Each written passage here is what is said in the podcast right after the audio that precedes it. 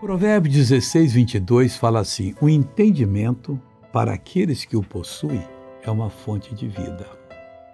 Então vamos buscar entendimento. Porque uma hora dessa nós estamos precisando da solução de um problema. É agora pegar ou largar.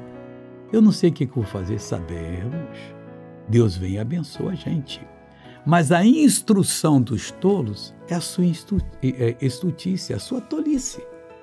Então eles não têm nada para dar porque eles foram instruídos na tolice, gostam da tolice. Fica longe deles. Aproxime dos sábios que escreveram a Bíblia, você vai ver o que, que eles entenderam.